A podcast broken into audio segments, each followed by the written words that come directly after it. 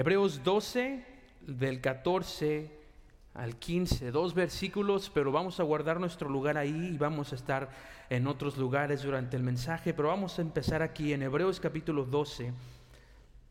¿Estamos ahí? Amén. Hebreos capítulo 12, versículo 14 eh, dice, seguid la paz con todos y la santidad sin la cual nadie verá al Señor. Mirad bien, no sea que alguno deje de alcanzar la gracia de Dios, que brotando alguna raíz de amargura os estorbe y por ella muchos sean contaminados. Vamos a orar. Padre Celestial, gracias por este día, Señor. Gracias por la bendición que tú ah, nos has dado hoy, Señor, de alabarte y de glorificar tu nombre.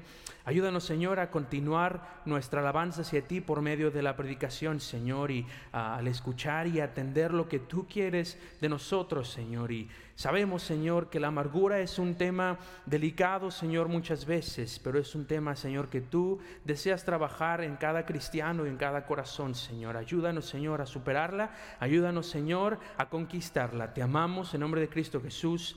Amén. No hay obstáculo más grande para el crecimiento de un cristiano que la amargura.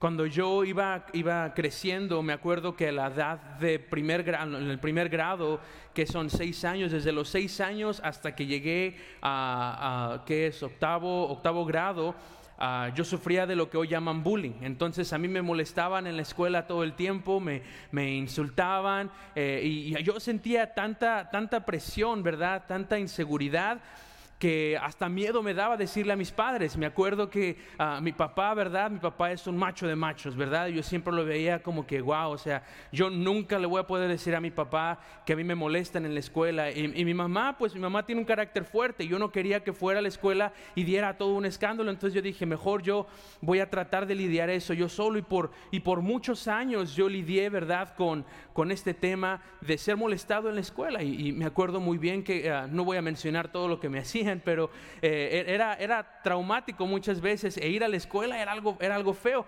Pero yo de lo que me acuerdo muy bien era la amargura que se iba sembrando en mi corazón a tan corta edad. Yo me acuerdo muy bien que uno de esos uh, muchachos que me molestaba, yo tenía tanta amargura contra este muchacho que yo deseaba deseaba que algo malo le pasara. Yo me acuerdo y les comparto a ustedes, nunca esto yo lo había compartido a nadie en mi vida, pero ustedes van a ser los primeros, pero yo me acuerdo que yo una vez en mi oración yo dije, Señor, espero que algo muy malo le pase a este niño. Yo espero que algo muy malo le pase. Espero que alguien en su familia se muera. Espero que algo muy malo le suceda. Y no les voy a mentir, un año después su mamá murió de cáncer. La amargura tiene poder sobre la vida de un cristiano. En las palabras, en sus acciones, en sus pensamientos, y la amargura es eso, la amargura o el resentimiento, hermanos, es simplemente la incapacidad de superar una decepción. Decepción ante un líder, decepción ante un padre, un amigo, un empleado. Pero este peligroso obstáculo es a menudo un parásito que se adhiere a nuestras almas. Uno se siente enojado con alguien, algo que, que, nos hicieron, algo que te hicieron a ti o a otra persona que te lastimó de manera personal. Y hoy vamos a estudiar la historia de un personaje que su vida fue una tragedia. Una tragedia y no solo porque fue vencido por la amargura, sino porque terminó muriendo a causa de su amargura. Y el nombre de este personaje se encuentra en el libro de Esther. Y vamos todos juntos a estudiar este personaje en Esther. Esther capítulo 3, empecemos. Y este personaje se llama Amán el nombre de Amán. Vamos a leer el versículo 1 y 2. Dice, después de estas cosas el rey Asuero engrandeció a Amán, hijo de Amedata, Agageo, y lo honró y, lo puso y puso su silla sobre todos los príncipes que estaban con él. Y todos los siervos del rey que estaban a la puerta del rey se arrodillaban y se inclinaban ante Amán, porque así había mandado el rey. Pero Mardoqueo ni se arrodillaba ni se humillaba. Versículo 5, vamos a leer, dice, y vio a Amán que Mardoqueo ni se arrodillaba ni se humillaba delante de él y se llenó de ira, se llenó de amargura, pero tuvo en poco poner mano en Mardoqueo solamente, pues ya le habían declarado cuál era el pueblo de Mardoqueo y procuró Amán destruir a todos los judíos que habían en el reino de Asuero, al pueblo de Mardoqueo. Aquí tenemos un personaje, este personaje llamado Amán, y era un hombre que el rey de Persia había puesto por sobre todos, y él, y él era un hombre muy poderoso sobre todos los príncipes, no había nadie sobre él más que el rey. Entonces el rey llama a Amán y dice, ¿sabes qué? Ahora todo el mundo, y hizo como mandato, todo el mundo se va a arrodillar todo el mundo se va a humillar ante él, pero había un hombre que no lo quería hacer, había un hombre que tenía la suficiente, yo digo, suficientemente autoestima como para decir, yo me voy a arrodillar ante, ante este persa. Yo no lo voy a hacer. Y este hombre se llamaba Mardoqueo. Entonces dice la Biblia que cuando Amán veía que él pasaba por las calles y él veía todo el mundo se está arrodillando, todo mundo se está este, eh, honrándome, dice, ahí este hombre, ahí está. Ay, me da tanto coraje cuando veo a Mardoqueo. Ay, ese Mardoqueo. Y dice la Biblia que no solamente quería dañarlo a él, pero quería dañar a su familia, quería dañar a su pueblo, quería dañar a los judíos. Hermanos, la amargura es personal y siempre va dirigida a una persona. Pero esta decepción hacia esa persona tiene un origen. El origen, la incapacidad de encontrar una solución bíblica. Este resentimiento nos hace incapaces de estar en paz con las demás personas y solamente crece más y más, se profundiza más en tu corazón y si no se controla, si no se para, puede llevarte a la ira, puede llevarte al enojo y estos arrebatos de ira llevan a calumniar o criticar. Y finalmente en el corazón se prepara un escenario para alimentar una actitud de malicia contra una persona o un grupo de personas. Ninguna de estas actitudes, por cierto, es algo que Dios quiere para un cristiano. Ninguna de estas ah, ah, ah, eh, reacciones Dios no lo quiere. De hecho, Dios nos exhorta en la Biblia, en 2 de Pedro, creced en la gracia y el conocimiento de nuestro Señor y Salvador Jesucristo. ¿Cuál es la voluntad de Dios? No estar amargado, sino crecer en qué? En la gracia y el conocimiento de nuestro Señor. No es voluntad de Dios que usted está amargado con su patrón. Quiere decir que no es voluntad de Dios que usted esté amargado o molesto con sus empleados. No es, no es, eh, no es, ah, no es voluntad de Dios que, que, usted esté amargado con sus hijos. No es voluntad de Dios, jóvenes, que tú estés amargado con tus padres porque no te dejaron hacer o ir a, cualquier lugar. No es voluntad de Dios que tú estés amargado por un amigo o amiga que te decepcionó. No es voluntad de Dios que estés amargado con, un, con, con el líder de la iglesia, con un maestro de escuela dominical. No es voluntad de Dios, sino es voluntad de Dios que crezcamos en gracia y en conocimiento para Él. La amargura o el resentimiento es no poder salir de la decepción, porque la amargura es retener el perdón. La amargura es retener perdón y liberar la ira. Pero la cura de esto es extender el, el, perdón y dar la bondad. Y les acabo de dar la cura, les acabo, la palabra clave aquí es perdonar. La palabra clave aquí es perdonar. Parece imposible perdonar. ¿Cuántos de ustedes han sido dañados? ¿Cuántos de ustedes han sido, eh, hemos sido, hemos sido en, plural, verdad? Hemos sido este, calumniados, hemos sido insultados. ¿Y qué tan difícil? Levante la mano si para usted no es difícil perdonar a una persona. ¿Verdad? Puras personas honestas aquí. Es difícil perdonar. Es difícil llegar a un punto de decir finalmente ya te perdoné. Pero ¿qué es el perdón? El perdón no es simplemente barrer las cosas debajo de, del, carpet, ¿verdad? De la alfombra. El perdón no es simplemente decir, oh, gracias, no lo vuelvas a hacer nada más. Eh, no, pero el perdón es, no es olvidar, sino ser curado y seguir adelante.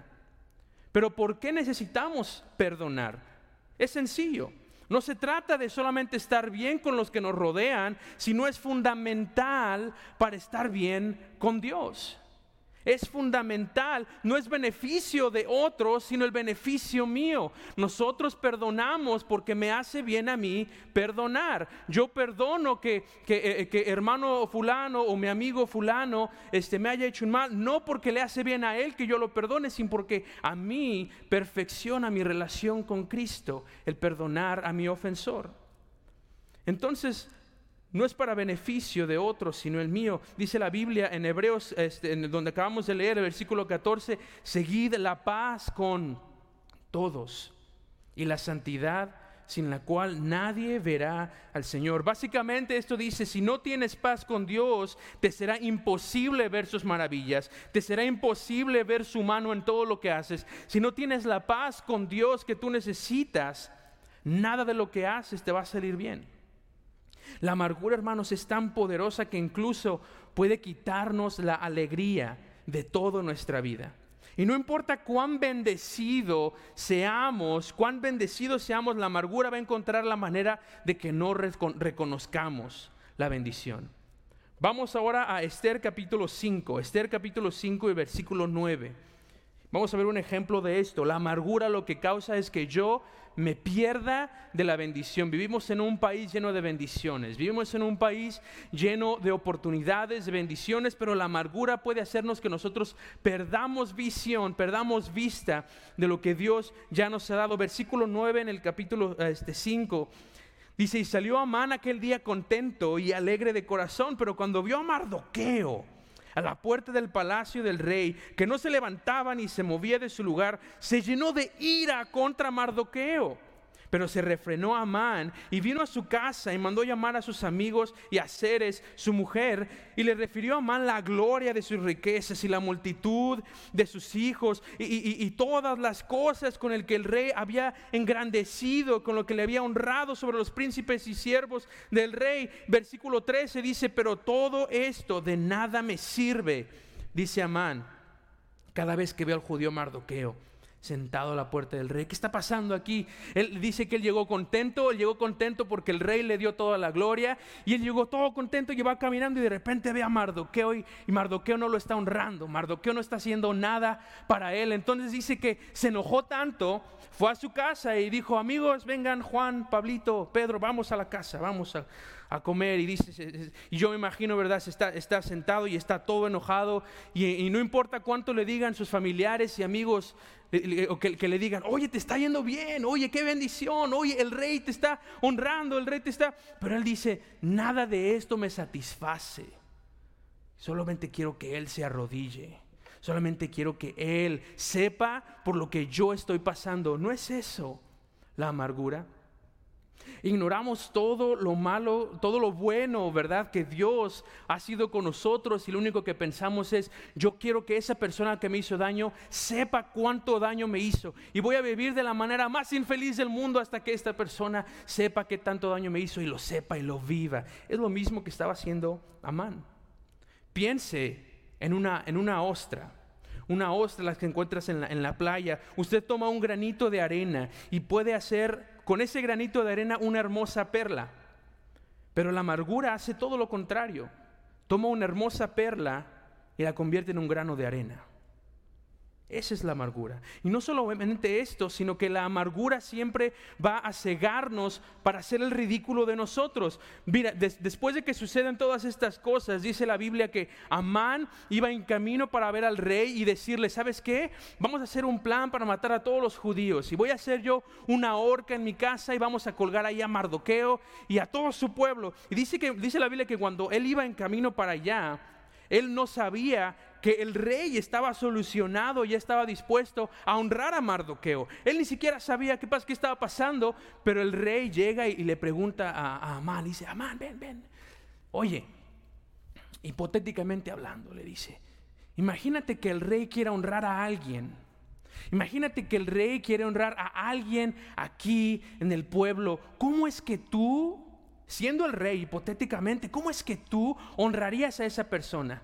Oh, dice la Biblia que Amán, yo me imagino, ¿verdad? Hasta le dice, uh, rey, dice, pensando que era para él la honra, pensando, uh, más me va a honrar el rey. Bueno, vamos a ver lo que dice la Biblia, dice, ah, ah, ah, dice, respondió Amán al rey, para el varón cuya honra desea el rey, traigan el vestido real al que el rey se viste, el caballo en el que el rey cabalga la corona real que sea puesta sobre su cabeza. Y den el vestido y el caballo en mano de alguno de los príncipes más nobles del rey, y vistan a aquel varón cuya honra desea el rey, y llévenlo en, el caballo por la plaza de la ciudad y pregonen delante de él, y así se hará el varón cuya honra desea el rey. Luego dice el rey, me imagino el rey está así, dice, oye, Amán, está padrísima tu idea, ve y hazlo a Mardoqueo Que imagínense el rostro, imagínense la cara de Amán que él iba a ver al rey para decirle, quiero que matemos a Mardoqueo, y que al final tuvo que salir de la oficina del rey o de, o de su trono con órdenes de honrar a Mardoqueo. Imagínense su rostro, imagínense su decepción, porque imagínense, eso es lo que hace la amargura, puede hacernos sentir como tontos. Puede hacernos sentir, pero Dios no nos hace sentir así. En cambio, Él puede presentarnos la oportunidad para perdonar a nuestros ofensores. Pero ¿por qué es tan difícil perdonar o superar la amargura?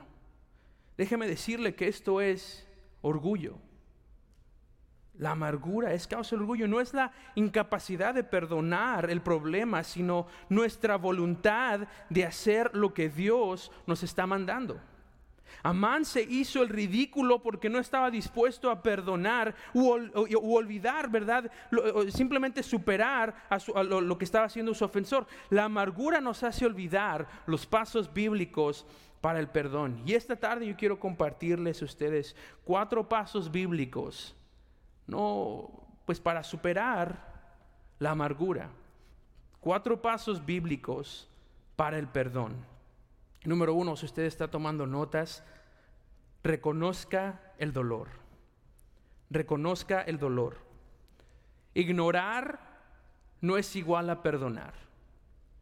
Ignorar no es igual a perdonar. ¿Cuántos de nosotros, y me incluye a mí mismo, a veces nos ofende, nos hace algo y pensamos lo mejor que puedo hacer es ignorar a esa persona hasta que se me pase?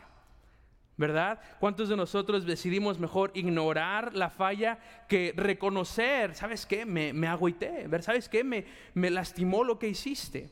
¿Cuántos de nosotros preferimos guardar lo que nos pasa y hablarlo con otros, criticar, eh, verdad, hablar mal de quien nos, de quien nos dañó, en lugar de expresar, de, de reconocer? Dice, a veces es más fácil olvidar que perdonar. Intentamos fingir que todo es genial intentamos fingir que nada malo pasa, vivir todo el mundo, vivir como que todo es feliz, pero la herida sigue ahí. Sabes que algo anda mal y déjeme decirle, todos los que están a nuestro alrededor saben o sienten que algo está mal. Y estar cerca de alguien con tanta amargura en el corazón no es algo agradable, es incómodo, se siente mal y el ignorar el problema solo lo empeora. Las relaciones se rompen, las amistades se pierden, los testimonios se arruinan. Yo digo el ejemplo a los jóvenes muchas veces sobre nuestra relación con Dios, diciendo, ¿qué haces tú cuando tú tienes un mejor amigo y este mejor amigo de repente te deja de hablar? Y tú no sabes qué es lo que está pasando y tú no sabes por qué te dejó de hablar. Pues tú vas a eh, primero intentar ver qué está pasando, ¿verdad? Tú primero vas a intentar ver qué es lo que hiciste mal, pero consecuentemente, después de mucho tiempo, ¿qué vas a hacer? Vas a superarlo, vas a decir, pues ni modo, no me quiere hablar, está bien. Relaciones se rompen por la amargura. Relaciones, las amistades se pierden, los testimonios se arruinan. Ignorar el dolor no cura el dolor. A veces es bueno reconocerlo, acudir al Señor y decirle lo que me lastimó. Decirle a Él, esto me lastimó no criticando, ¿verdad?, con el Señor lo que está pasando, sino con humildad, como dice la Biblia, echando toda vuestra ansiedad sobre Él, porque Él tiene cuidado de nosotros, de vosotros. Entonces lo primero que tenemos que hacer es reconocer el dolor, reconocer que fui lastimado, reconocer ante el Señor, ¿sabes qué, Señor? Lo que hizo mi jefe, lo que hizo este, este empleado, realmente me lastimó, realmente me ofendió, en lugar de ir con otros, ¿por qué no vamos al Señor? ¿Por qué no vamos y lo presentamos en manos de Dios? Que Él tiene cuidado de vosotros. Y número dos, no solamente reconocer el dolor, sino recordar el perdón de Dios. Siempre debemos estar dispuestos a perdonar. Siempre debemos estar dispuestos. No poder perdonar es lo que significa el versículo 15 de, de Hebreos 12:15 cuando dice dejar de alcanzar la gracia de Dios. Ya no estamos viviendo, estamos fallando en vivir la gracia de Dios. Es porque no perdonamos, no reconocemos que Dios nos perdonó más de lo que podíamos imaginar. La amargura, hermanos, es un engañador que nos ciega de mirar a Jesús y todo lo que hizo Él para perdonarnos. Nos hace olvidar que todo lo que Jesús hizo en su tiempo en la tierra fue para enseñar a que nosotros tenemos que perdonar como Él nos ha perdonado a nosotros. Y esta es la amargura la que nos da la mente tan eh, legalista, apática y nos hace criticar a todo y a todos. La cura es recordar el perdón de Dios. En Juan 8 habla la historia sobre cuando los fariseos traen a esta, a esta mujer eh, y le dicen, esta mujer ha sido acusada de fornicación y dice Jesús, ¿qué vamos a hacer? A ver Jesús, ¿qué vas a hacer? ¿La vamos a apedrear o, qué vamos a hacer? Entonces dice la Biblia que Jesús se puso de rodillas y estuvo escribiendo algo en el suelo y poco a poco cada persona iba tirando su piedra en el suelo y retirándose. ¿Cuántos de nosotros necesitamos recordar el perdón de Dios tirar nuestras piedras en el suelo y comenzar a perdonar. ¿Cuántos de nosotros nos, nos surge perdonar a nuestros ofensores? Reconocer, sí, lo que pasó me lastimó, sí, lo que pasó fue hiriente, me ofendió, pero voy a recordar que Dios me perdonó a mí por todo lo que yo he hecho en mi vida. Yo voy a recordar, ¿verdad? Que, yo, fui que yo soy un pecador, que yo eh, hice tantas cosas, yo negué a Jesús, yo, yo he pecado tanto, que más es que una persona me ofenda. Yo puedo perdonar también. Número tres es dejar ir el dolor. Dejar ir el dolor. Estoy enseñando una, una serie de lecciones con los jóvenes de la escuela dominicana, los puntos de crecimiento, que le puse YOLO. ¿Verdad? Como you only live once, solamente vives una vez. Y en el mensaje de hoy estamos hablando, ¿verdad?, sobre, sobre eh, este, frases o, trendings, así como, como les dicen. Y uno de esos es la frase de, stop the drama, córtale al drama, ¿verdad? Detente el, el drama. Y estamos hablando hoy sobre, sobre muchas veces en las que hacemos de algo, de, algo, de algo chiquito, lo hacemos algo enorme, ¿verdad? Y cómo una persona espiritual hace de, de, algo, de algo grande algo chiquito y una persona no espiritual hace de algo chiquito algo grande. Entonces estábamos hablando de eso y, y yo le estaba platicando sobre, ¿saben qué? Corta el drama. ¿Sabes qué? Vas a sufrir decepciones. ¿Sabes qué? Tu amigo amiga va, va, a decepcionarte algún día. Tu amigo o, o, tu papá, tu mamá probablemente vayan a hacer algún día que a ti no te vaya a gustar. Pero corta el drama. Deja ir lo que te lastimó. El diablo es un experto en estorbarnos cuando hemos elegido perdonar. Pero la herida sigue siendo sensible. No se permita repetir en su mente la ofensa una y otra y otra y otra y otra y otra vez. Muchas veces cometemos ese error. Decimos, sí, voy a perdonarte, pero en nuestra mente seguimos repitiendo, ah, me miraste feo el otro día, ¿verdad? Y en la mente seguimos pensando en, oh, me, me agarraste, ¿verdad? Mis papitas el otro día. Y sigues todavía ahí tú pensando, eh, estamos pensando en eso, repetimos la ofensa una y otra vez. Hermanos, dejemos ir el dolor determinémonos a seguir adelante. Y aquí es donde la oración es esencial, ya que por nuestra cuenta estamos tentados a volver a la falta de perdón. Y este es un buen momento para que privadamente usted pueda ir con, este, con su ofensor y, probablemente decirle, ¿sabes qué, amigo? sin ninguna clase de, de, rencor o por quejarse o desahogarse, simplemente mencionar, ¿sabes qué? Hiciste algo y eso realmente no me gustó. Realmente siento que debió haber una otra forma en que debimos haber hablado, que debimos haber discutido esto. Y saben que si esto se hace lleno del Espíritu de Dios, puedes llegar a una solución, podemos llegar a una resolución, podemos, puede haber algo, una amistad al final, pero todo esto se hace dejando ir el dolor antes. La oración es algo eh, esencial para esto. Y muchas veces eh, tomamos la oración como algo ligero, ¿verdad? Eh, eh, acabamos de escuchar el canto Dios de los milagros y mencioné un milagro que hace Dios, que puede hacer Dios en nuestras vidas, es el ayudarnos a perdonar. Es un milagro. Y ese mismo Dios de los milagros que dio vista a los ciegos, que dio ah, pies a los que no podían caminar, es el mismo Dios que puede poner de su amor en, en su corazón para que nosotros podamos perdonar a quienes nos ofenden. Es ese mismo amor. Ese, ese, mismo, dejar ir el dolor. Y ya sea que funcione o, no, ¿verdad? Que usted tome privadamente esa persona, sea que funcione o no esta solución, lo último que debemos hacer y lo, y lo más importante es seguir orando, número cuatro, por la persona que nos ofendió.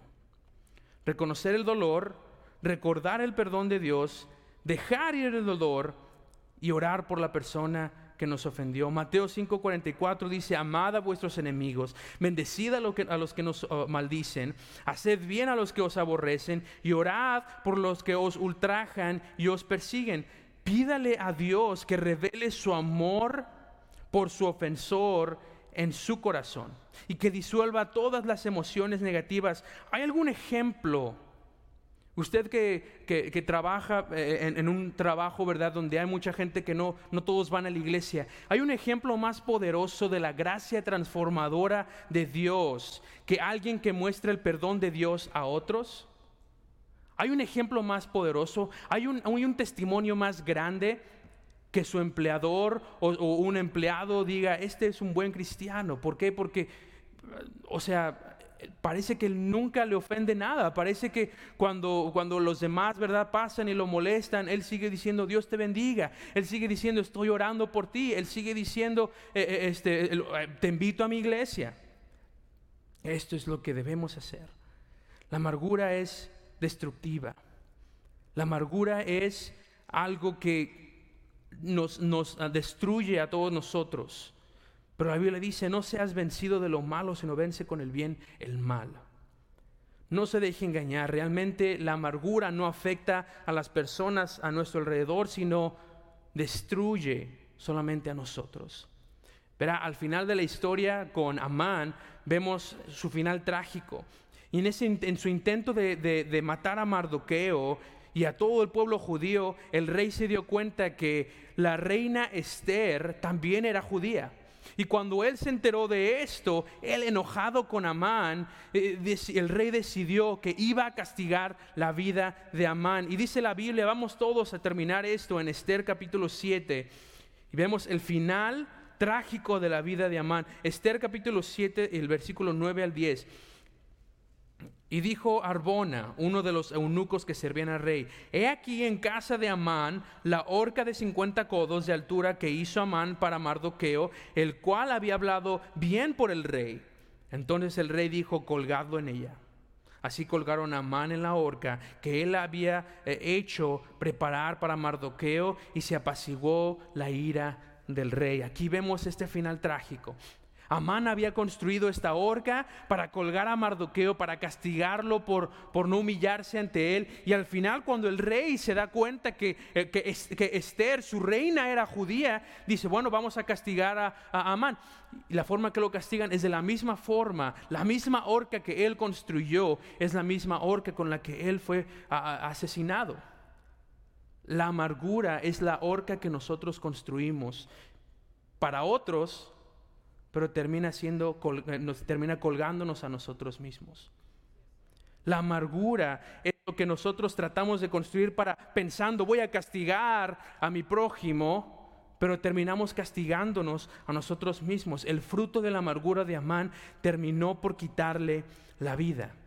No afectó en absoluto la vida de Mardoqueo, solo, solo destruyó la de Amán. Su amargura lo consumió hasta el punto de su muerte. Y eso es lo que también hace la amargura. Tiene raíces tan profundas en el corazón que el fruto termina con nuestras vidas. Hermanos, yo nada más estoy aquí esta noche para decir que la amargura es más poderosa de lo que podemos pensar.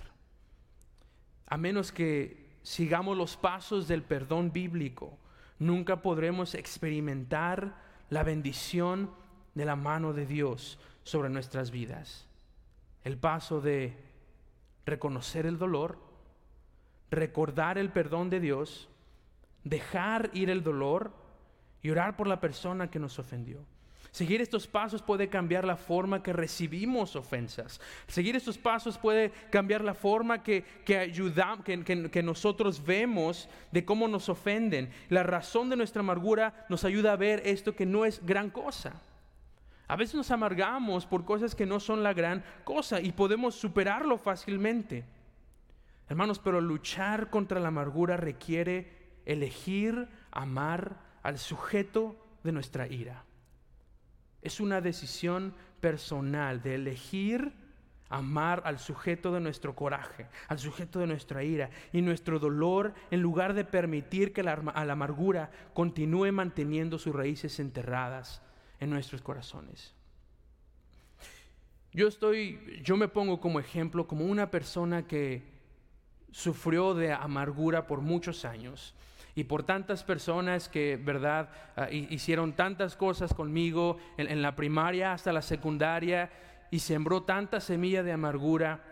Y yo le puedo decir, esas semillas no las pude disolver, no las pude atacar de raíz hasta mi primer año en colegio, que yo me di cuenta que todavía seguía amargado, que todavía seguía yo eh, eh, este, sufriendo, ¿verdad? Con, con confiar en personas, con, con, ah, ah, establecer buenas relaciones con otras personas. Y ese, ese mismo tipo de amargura es el mismo tipo que también está quitando vida suya.